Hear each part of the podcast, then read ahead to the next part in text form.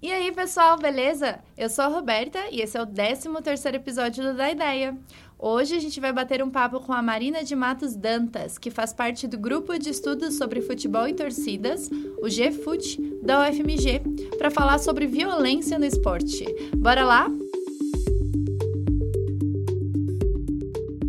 Se você jogar violência no esporte na pesquisa de imagens do Google, você vai se deparar com uma série de fotografias relacionadas a futebol. De fato, quando a gente pensa em violência no esporte, uma das situações que mais nos vem à mente são as brigas entre torcidas, né? Nos últimos anos, elas tornaram cada vez mais comuns e ficou cada vez mais comum também a gente ver notícias sobre mortes por causa do futebol. Mas seria de fato por causa do futebol? Como tudo em nossa vida, a violência no esporte não é algo isolado de um contexto. O que se reproduz dentro e fora dos estádios está completamente relacionado ao modo como a gente vive, aos valores que são reforçados na vida em sociedade. E para falar melhor sobre esse assunto, a gente convidou a Marina Dantas e como eu sei que ela tem muita bagagem legal, eu vou deixar ela se apresentar para vocês. Se apresenta aí, Marina. Bom, olá, obrigada pelo convite. Eu sou a Marina, sou psicóloga, trabalho com orientação profissional. Né? E, além disso, eu tenho uma trajetória aí de uns 10 anos de pesquisa sobre futebol, tanto em relação aos jogadores, né, é, jogar como trabalho, e em relação às torcidas também. E eu tenho um mestrado em psicologia social, trabalhando com esse tema, e também é, doutorado nas ciências sociais também, que teve foco é, no olhar sociológico para o futebol. Quando indicaram a Marina para mim, eu fui logo lá procurar o Lattes dela e eu achei um monte de coisa legal. Você não quer falar um pouquinho sobre essa sua trajetória acadêmica, Marina? Como o pessoal está entrando nesse mundo agora, acho que eles vão gostar de ouvir falar um pouquinho sobre. Você passou por muitos lugares, né? Nossa, verdade. Eu. Bom, a vida acadêmica sempre foi o meu foco profissional, assim, maior, né? Então, eu sempre fui atrás de lugares que me ofereceriam é, oportunidades de trabalhar temas que eu gosto tanto na psicologia social, né, que é minha área principal, quanto relacionados ao futebol. Eu estou há 10 anos no GFUT e com o GFUT eu sempre é, pesquisei torcidas, a gente realiza pesquisas de campo em estádios, né, em outros lugares, no futebol profissional, mas também é, pesquisas relacionadas ao futebol praticado de outras maneiras, né, porque a gente tem o futebol de várzea, a gente tem as peladas, a gente tem né, N, outras formas né, de se jogar futebol. E por aí eu fui, né? Busquei meu mestrado lá na UERJ, em Psicologia Social, trabalhando com o tema da psicologia, é, do esporte, nos centros de treinamento de categorias de base, né? É, que formam jogadores de futebol, né? Então, no mestrado eu trabalhei com esse tema e no doutorado eu quis saber um pouco sobre como que esses rapazes que saem das categorias de base se profissionalizam, mas não estão nas grandes vitrines do mercado, digamos assim, né? Como, como que é essa vida desse trabalhador, jogador, né? Que não, às vezes não consegue auferir aí uma renda né, suficiente para se sustentar somente do futebol. Então, na minha tese, eu trabalhei com cartografias né, desse, dessa realidade aí que fica nesse entre ser jogador e não ser profissional, né? Ai, muito legal. Marina, é um prazer te receber. Muito obrigada por ter aceitado bater esse papo com a gente. Obrigada, eu que agradeço. então vamos começar. Marina, a gente ouve falar muito sobre violência no futebol hoje, mas eu sei que no Brasil não foi sempre assim. Vamos dar um rápido contexto histórico para a galera, como tudo isso começou? Bom, é difícil a gente pontuar assim exatamente quando que começam as manifestações de violência no futebol, né? Mesmo porque pelo que a gente vai conversar aqui, a gente vai ver que esse conceito de violência ela é um pouco mais ampla do que a violência física, ligada muitas vezes às torcidas organizadas, que geralmente é o primeiro pensamento né, que vem na cabeça de todo mundo. É, mas a gente pode pegar um marco aí, pensando nessa questão do Enem, de redação, o marco dos anos 90, que foi é, as torcidas organizadas já existiam muito antes disso, né? Desde lá, do, existe, existem indícios que nos anos 40, as uniformizadas, anos 60, né? Já existiam movimentos de organização de, desses torcedores, embora não com o nome de torcida organizada, mas de torcidas uniformizadas, e surgem muito num movimento de reivindicação né, de participação nos seus clubes, na vida política de seus clubes. Bom, Dando aí um grande salto, é, a gente chega nos anos 90 e as torcidas organizadas começam a ser alvo né, de interferências de segurança pública. Né? Então, é quando essa violência começa a ficar mais notória e muitas vezes localizada né? na, na nas torcidas organizadas, mas há uma série de questões aí que a gente pode levantar a partir disso. Será que são todas as torcidas organizadas que brigam, né? É todo mundo dentro de uma torcida organizada que briga, né? A gente tem que aproximar mais essa lente para perceber como que é essa realidade social ali, né? E como que essa violência está ligada também a uma sociabilidade ali dentro. Então, é, a gente pode pegar o marco do tudo isso para dizer que a partir dos anos 90 que a violência no futebol passa a ser um alvo de interferência da segurança pública mais pontualmente, assim, né? Eu acho muito interessante, porque se a gente busca um contexto histórico um pouquinho atrás, a gente se depara com os hooligans, né? Sim, Na sim. Europa. E aí eu, te, eu percebo que foi um movimento um pouquinho contrário, assim, né? Parece que lá os hooligans surgiram muito antes que essa coisa da violência no esporte. Eu acho que quem gosta de futebol e tudo mais é um assunto muito interessante para pesquisar. A gente não vai se aprofundar muito nisso aqui. Mas eles surgiram com essa coisa da violência no esporte e tal. E aí, quando no Brasil isso foi surgindo por conta de alvo de interferência de segurança pública, como você me falou agora, porque eu não fazia a menor ideia de que foi, foi esse marco de nascimento da questão da violência no futebol e tudo mais, lá foi tentando se levar uma cultura de paz, talvez, mais para o futebol, né? E acabar com essa questão dos hooligans e tudo mais. Sim, é, esse processo que acontece aqui nos anos 90 foi parecido nos anos 80 na Inglaterra, né? Com os hooligans. Então, é, é tem um, um, caso aí, para quem se interessar em aprofundar, né? Da tragédia de Hillsborough, que é um nome difícil para caramba de pronunciar, mas acho que eu consegui que ele é bem interessante para a gente entender essas nuances, né? Até que ponto a, a torcida, é, é, as, lá não são as torcidas organizadas, são as firmas, né? É, elas são geradoras de violência, até que ponto essa violência está na sociedade e como é, é, muitas vezes essa torcida organizada ela é pega de bode expiatório e também para você jogar a culpa de muita coisa nela, né? A gente tem que ter um pouco de cuidado com isso também. Então, foi um processo parecido com esse que aconteceu na Europa, né? Que alguns anos depois, muitos anos depois, na verdade, que foi se descobrir que essa tragédia, a responsabilização não foi dos hooligans, foi da polícia, na verdade, lá. Então, é um caso interessante para a gente entender toda a complexidade né, que tem no meio dessa questão da violência. A gente pode tentar deixar um link aqui com, com essa história e tal, para a gente entender melhor. Bom, Marina, eu não sou uma pessoa muito ligada a esportes, a gente estava batendo um papo sobre isso aqui antes da gravação. E falando desse lugar, eu tenho a sensação de que sempre que a gente vai falar sobre violência no esporte, principalmente no futebol, a gente fala como se fosse algo muito à parte da nossa realidade. Então, quando eu vou conversar com, com pessoas que não são ligadas a futebol como eu, é, a gente fala, por que, que as pessoas fazem isso? Que bobeira! Por que, que tá levando violência para dentro do estádio? Era para ser um negócio de lazer e tudo mais. Como se isso não fizesse parte do nosso dia a dia também, né? Como se a violência não fizesse parte do nosso dia a dia. Como eu disse rapidamente na introdução do podcast, eu acho que a violência no futebol está completamente relacionada ao que a gente reproduz fora do estádio. E isso não quer dizer somente sobre as brigas entre as torcidas organizadas. É, o espetáculo do futebol, se é assim que a gente pode chamar, ainda é muito marcado por machismo, por homofobia, por racismo e, querendo ou não, ainda é um mundo muito masculino. É, você consegue explicar melhor se essa relação de o que, que acontece no estádio com o que acontece fora do estádio, a vida além do estádio, realmente existe e como ela se forma pra gente? Existe sim, e é bem complexo, né? Porque é, a gente tem que pensar que o futebol ele não está à parte da, da sociedade, né? ele não é uma representação da sociedade, ele compõe. Então, né? Se a pessoa é, é, agressiva, né? Se manifesta geralmente no mundo mais agressivamente, no estádio ela tende a amplificar isso por várias questões, por estar ali dissolvida no meio, né? De outras pessoas, né?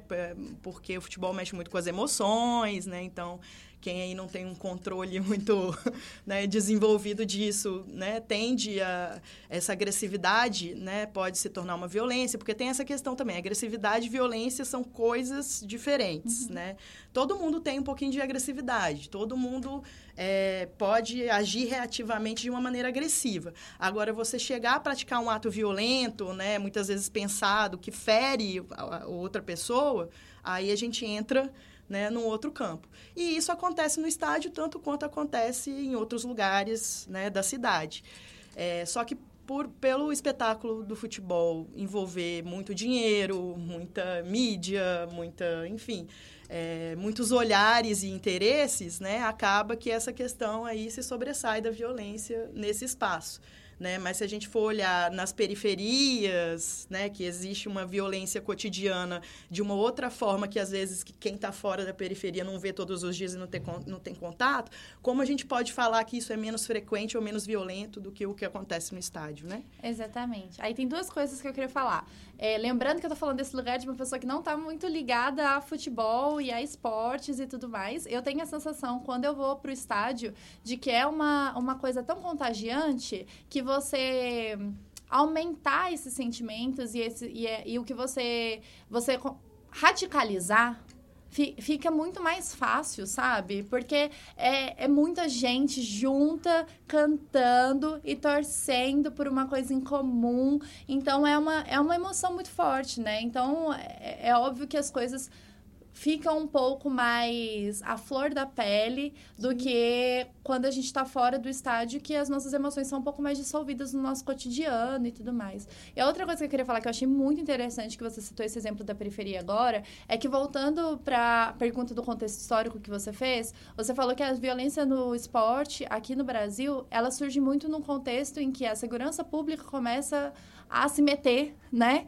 nessa questão do, dos estádios, das torcidas organizadas e tudo mais. E aí, quando a gente pensa na violência nas periferias, a gente também pensa muito nessa coisa do Estado tá agindo de uma forma muito tru truculenta. Sim. Então, a coisa, ela não vem do nada. Ela tem uma... É, o, o Estado está interferindo de alguma forma. Eu achei esse paralelo muito interessante. Você consegue falar melhor para a gente sobre. É, queria voltar um pouquinho sobre o que foi essa interferência da segurança pública é, nas torcidas organizadas e que começou, talvez tenha sido algum marco para começar a violência no esporte? Sim, é, essa interferência tem como um grande marco, não que ela não acontecesse antes, mas que se tornou mais incisiva né, a, uma grande tragédia da, que aconteceu num jogo entre Palmeiras e Corinthians lá em São Paulo, que houve a morte de um dos torcedores, né, e a partir disso é, que, que se desenvolve toda essa relação de maneira mais íntima. Porque antes havia polícia no estádio. Se a gente pensar que no, nos anos 60, na ditadura militar nos anos 70, a polícia sempre esteve lá. Mas a relação né, era outra desse futebol também e da sociabilidade do estádio era outra, né? É, no momento também que a gente é, pensa que a partir dos anos 2000 esse espetáculo passa a se tornar um produto mais elaboradamente construído, então a entrada da polícia tem tudo a ver com isso, né? Porque quando você quer, é, enfim, tornar um produto rentável, você precisa ali pacificar, apaziguar certos comportamentos considerados indesejados do ponto de vista de quem organiza o espetáculo, de quem tem dinheiro para consumir aquele espetáculo e que não frequentava muito estádio por um incômodo em relação à violência, em relação também, é, muitas vezes, é um ponto delicado, mas até que conviver com pessoas que vivem outras realidades, que estão, né, em, é, enfim, é, de outras classes sociais, digamos assim, né? Porque o estádio era um ambiente, não que, digamos assim, que é democrático nesse sentido de que, ah, estava todo mundo junto, unido. Não, assim, isso não, nunca aconteceu. Mas tinha, tinha disputa de espaço ali, né? Tinham locais que várias pessoas com rendas diferentes podiam frequentar, né? Para ir no Mineirão nos anos 90, muitas vezes você pagava um real, né? o, o preço mais barato. Isso não existe mais né? Que é uma outra forma de violência também, né? Quando você impede as pessoas de ir ao estádio, você não precisa fazer isso diretamente. Você não precisa falar, olha, você aqui não é mais lugar para o guardador de carro. Você não faz isso, né? Você fala assim, não, é, eu vou botar o ingresso mínimo a 30 reais e né? Quem pode pagar pode, quem não pode não pode. Isso é uma forma de exclusão, né? Uma Quando é 30, né? Porque é. às vezes é 100, 150. Isso. E aí, assim, fica completamente impossível você acessar e você quer acessar, pô. É, eu acho que para quem, tipo, gosta desse assunto e quer se aprofundar, uma outra discussão muito interessante é sobre o futebol moderno, né? Tem muita gente questionando e falando sobre o futebol moderno, que é justamente essa espetacularização, a questão dos ingressos caros, a questão de que para quem é feito o futebol, a segmentação dos estádios e tudo mais. Sim, e aí a gente consegue perceber isso um pouco pelo exemplo das mulheres, né, frequentando o estádio é um ponto interessante, porque, por um lado, se fala que esse futebol moderno destruiu o futebol raiz. Né? Mas a gente tem que pensar também que existiam pessoas que estavam excluídas desse futebol raiz, né?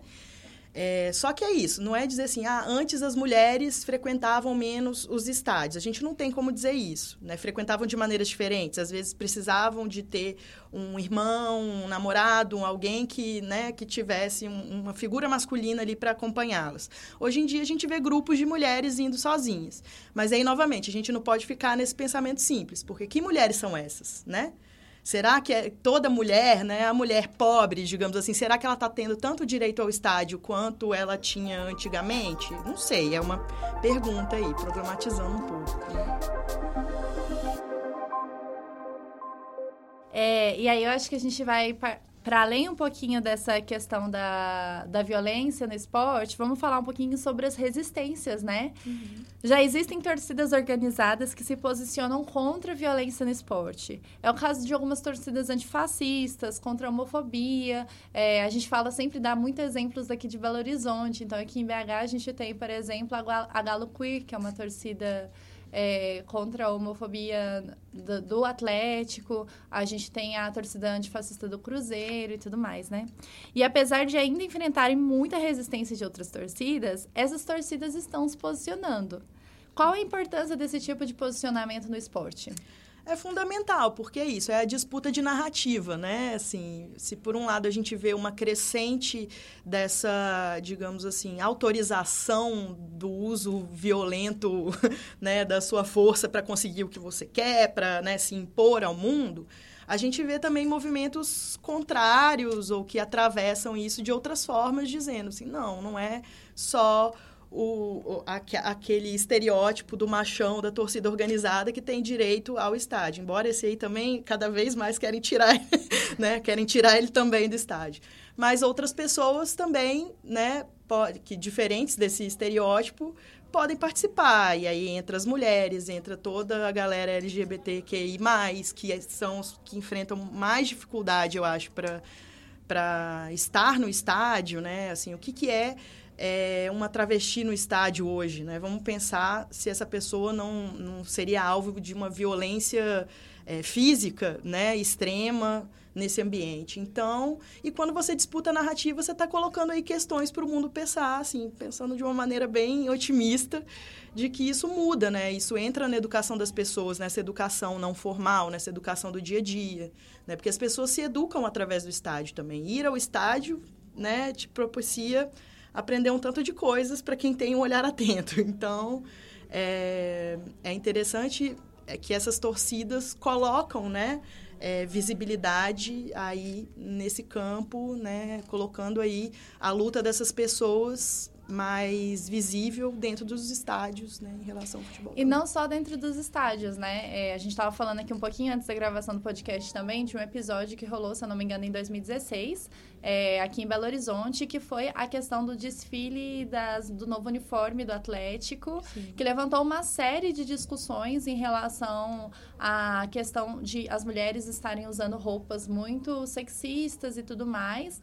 E aí um, uma série de torcidas organizadas se posicionaram em relação a isso, assim. A uhum. gente não aceita mais machismo no futebol, a mulher não aceita mais retratada da forma como está sendo retratada no futebol, porque também é um tipo de violência. Sim, e que sim talvez não seja a agressão física que a gente vê na televisão, mas que é uma violência que afeta muito, principalmente as mulheres que gostam de futebol, que querem estar nesses espaços e que tem que se posicionar, né? Porque, como você disse, assim, querendo ou não, é, as minhas poucas experiências no estádio, eu tenho a sensação de que, assim, quando você vai, ainda hoje, quem pode ir sem o acompanhamento de um homem e tudo mais, você ainda tem que se posicionar de forma muito firme para você não ser atacada, para você não ser para você não sofrer algum tipo de assédio e tudo mais. Então, esse tipo de torcida vem questionando todas, tudo isso, né? Sim, sim.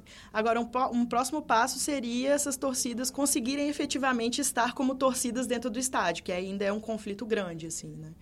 Principalmente quando a gente tem aí as pautas LGBTQI+, que ainda é muito complicado. E quem que faz com que essas torcidas não estejam no estádio? Por que, que elas não podem simplesmente chegar e estar lá? Então, é um outro tipo de violência, que é essa da exclusão que acontece, que não precisa ninguém te dizer, ó, oh, ali não é lugar para você. Mas, assim, tá implícito, né, nos códigos nossos sociais que aquilo, isso faz a pessoa achar que aquilo não é lugar para ela. Né? É, não só falando né, em relação ao pessoal LGBTQI+, mas também homens e mulheres negras, né? É, tem toda essa questão do racismo aí também, que acontece de maneira, às vezes, muito explícita, que é colocada muitas vezes como se fosse velada, mas ela é explícita para quem enxerga, né? Então, é, enfim, dificuldade de acesso né, de pessoas de baixa renda, essas questões, assim. Então, o que impede não é alguém dizer vocês não podem frequentar aqui, mesmo porque o discurso é o contrário, é um espaço para todos, né? É um espaço que todos podem frequentar. Mas é, se eu vou ao estádio, dificilmente eu vou sofrer as, né, as consequências que um homem gay que está indo com um namorado sofre, né? É, a mulher lésbica ainda tem uma outra questão que é diferente do homem gay, mas que ainda assim sofre muita violência, né? Assim, é, dentro dos estádios e enfim então tudo isso vai fazendo a pessoa se afastar às vezes até mesmo do futebol né vai falar assim ah isso não é não é para mim. Né? Uhum. É de uma mesma maneira, por exemplo, que às vezes um centro cultural que é aberto a todos, né, assim, em teoria, não é qualquer pessoa que se sente à vontade em entrar lá para ver uma exposição, né? No estádio acontece a mesma coisa. Exatamente. Bom, indo para o Sinal Mendes, então, pensando na responsabilidade, não, pensando não só na gente, que nas pessoas que frequentam o estádio, nas torcidas organizadas, mas também nas autoridades governamentais, é, na responsabilidade dos próprios clubes, dos torcedores e etc. Quais são os próximos passos para a gente acabar com a violência no estádio, Marina? Bom, acabar, eu acho que a gente tem que pensar assim, sempre em diminuir, né? Um passo de cada vez. Mas a, a disputa de narrativas, ela é importante. É, é, importante que essas autoridades, as pessoas responsáveis pela organização do espetáculo, estejam atentas e reconheçam né, que isso é uma questão social, porque muitas vezes é, é isso, você ignora que aquilo existe, então você não precisa lidar, né? A partir do momento que você diz. Os clubes adoram fazer isso. Ah, o Atlético é para todos, é de todos, o, o, o Cruzeiro é de todos, né? Não, não, né? Vamos parar aqui e ver para quem né, que as políticas do clube estão sendo feitas, né? É, essa é uma questão que eu acho que precisaria do envolvimento dos clubes, da própria Federação Mineira nisso, né? Dos estádios, as administradoras dos estádios poderiam colaborar bastante, né? A gente vê alguns, alguns movimentos, né? O Mineirão, de vez em quando, né? a gente vê é, que tenta colocar outros discursos ali dentro daquele estádio. Mas eu acho que a gente precisaria de iniciativas mais incisivas, assim, da parte de quem pode, né, de quem tem o poder de fazer isso efetivamente, sabe? Além do nosso poder de ir lá e ficar, né, insistindo, né? É, eu acho que, que é por aí. Algumas campanhas e tudo mais, né? É. Porque eu acho que, que é isso, a gente parar de enxergar a violência no esporte como uma coisa à parte, que é quando rola uma briga entre torcidas organizadas e alguém morre, o noticiário vai lá e fala: olha isso, que bando de animais e não sei o quê, como se isso não acontecesse todo dia. É, quando algum, algum jogador de futebol vai lá e sofre algum caso de racismo, que a gente trata aquilo como se fosse.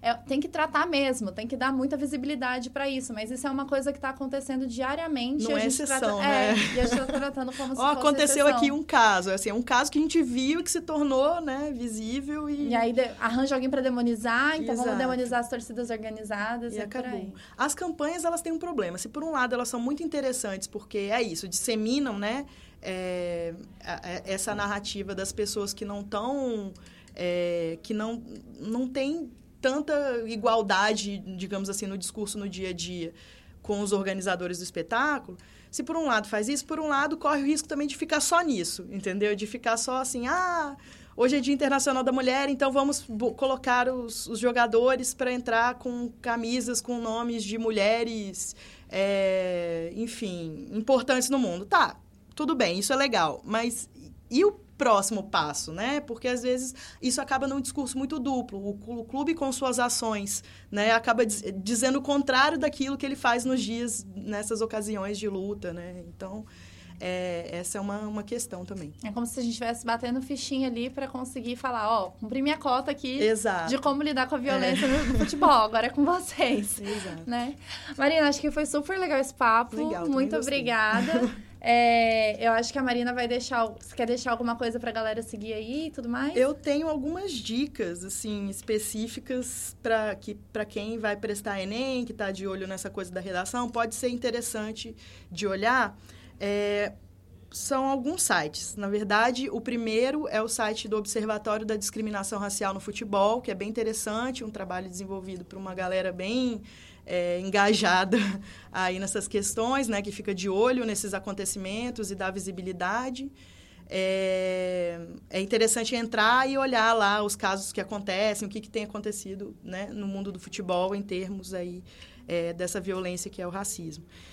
É, tem também ah, um, um outro site chamado Ludopédio, que é um site que a gente falou basicamente sobre futebol aqui, mas é porque eu, eu sou mergulhada né? né, muito mais no futebol do que nos outros esportes. É, o Ludopédio também reúne textos interessantes de pesquisadores, assim, é o maior portal acadêmico da América Latina sobre futebol, só que são textos curtos, não são... Você acha também teses e dissertações sobre o tema, mas você acha textos rápidos. Então, para quem está estudando para o Enem, isso pode ser interessante.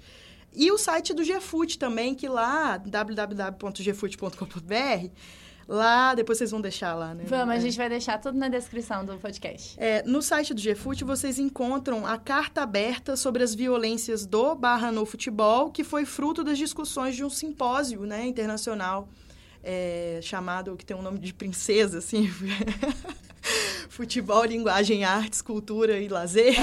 Eu amo. Então, essa carta foi fruto né, de três dias de discussões intensas que a gente teve com vários pesquisadores e também representantes do poder público aí, etc. E lá vocês acham também argumentações interessantes, né, que ampliam um pouco esse conceito do que, é, do que seria violência e do que podemos fazer né, em relação a isso. E, ah, sim, por último, o GFUT também tem um programa na Rádio FMG Educativa chamado Óbvio Lulante, que vai ao ar toda quarta-feira, às 18 horas, que também é interessante vocês ficarem de ouvido ligado, porque a gente traz várias questões relacionadas ao futebol e à sociedade que podem ser interessantes para ampliar essa visão né, de mundo de vocês. E eu acho que seria basicamente isso. Para não falar dos livros, vários livros, teses e dissertações, que quem quiser se aprofundar aí pode procurar também.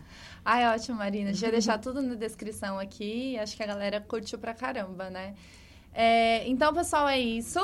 É, espero que vocês tenham gostado. Para quem tá ouvindo a gente pela primeira vez, a gente tá no Spotify, no Deezer, em todos os lugares que vocês procurarem, é, falando sobre vários temas que podem ajudar vocês na redação do Enem. Então, compartilhem com os amigos aí. E se tiverem alguma dúvida, algum comentário, quer dar uma opinião, pedir um tema, é só procurar a gente no Instagram, arroba imagineedu.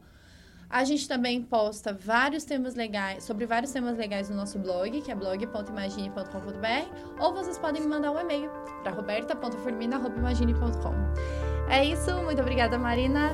Até a próxima, galera. Tchau, tchau.